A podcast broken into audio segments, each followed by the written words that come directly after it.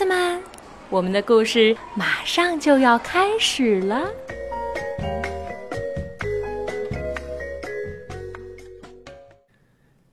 小朋友们好，我是木木爸爸、叶子叔叔，我在福州给大家讲故事。今天要讲的是中国民间故事《十二生肖》的故事，是由河北少年儿童出版社出版，赖马文图。很久很久以前，人们总是忘记自己出生在哪一年，也算不清自己究竟几岁。玉皇大帝想了一个办法，记年份太难，记动物的名字就简单多了。找出十二种动物来代表年份，不就行了吗？玉皇大帝通知土地公，叫他去发布选拔十二生肖的消息。土地公就去贴了这样的一则公告：十二生肖渡河比赛，欢迎动物们来参加渡河比赛。前十二名到达终点的动物可以成为十二生肖。消息公布以后，所有的动物都很兴奋，大家闹哄哄的讨论渡河比赛的事儿。当时，老鼠和猫是很好的朋友，他们聚在一起讨论。老鼠说：“我们不会游泳，要怎么渡河呢？”猫说：“可以跟牛合作，我们帮他指路，他载我们渡河。”猫和老鼠去找牛，牛立刻答应了。到了比赛当天，一大清早，公鸡都还没睡醒，牛、猫和老鼠已经来到河边。牛蹲下来，让猫和老鼠爬上它的背，然后开始渡河。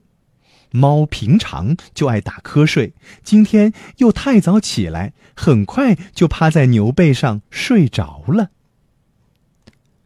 老鼠很想得第一名，就在牛快要抵达河岸的时候，它突然把猫推下水，然后钻进牛的耳朵里。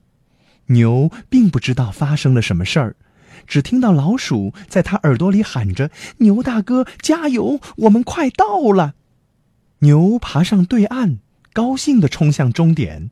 老鼠突然从牛耳朵里跳出来，率先抵达终点，抢到第一名。牛辛苦了半天，只得到第二名，非常生气。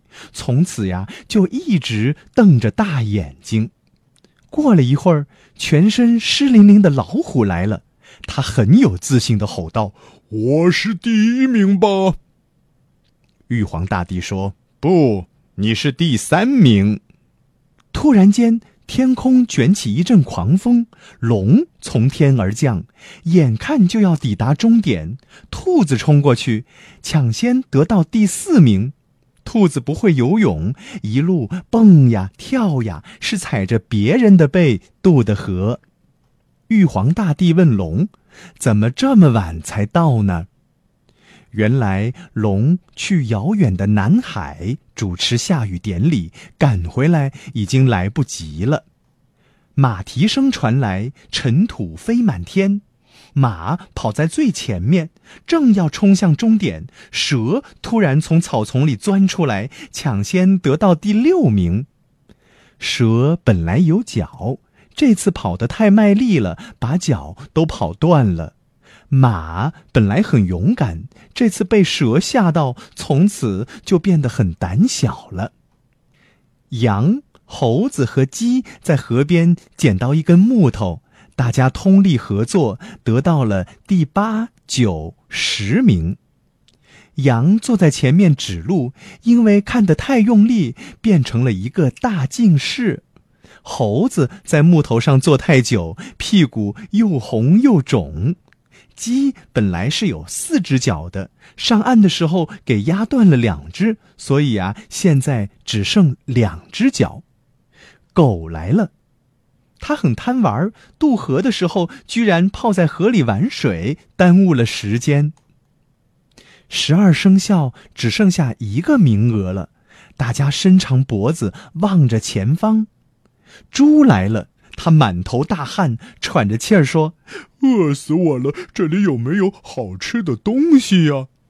比赛结束了，玉皇大帝宣布了十二生肖的名次。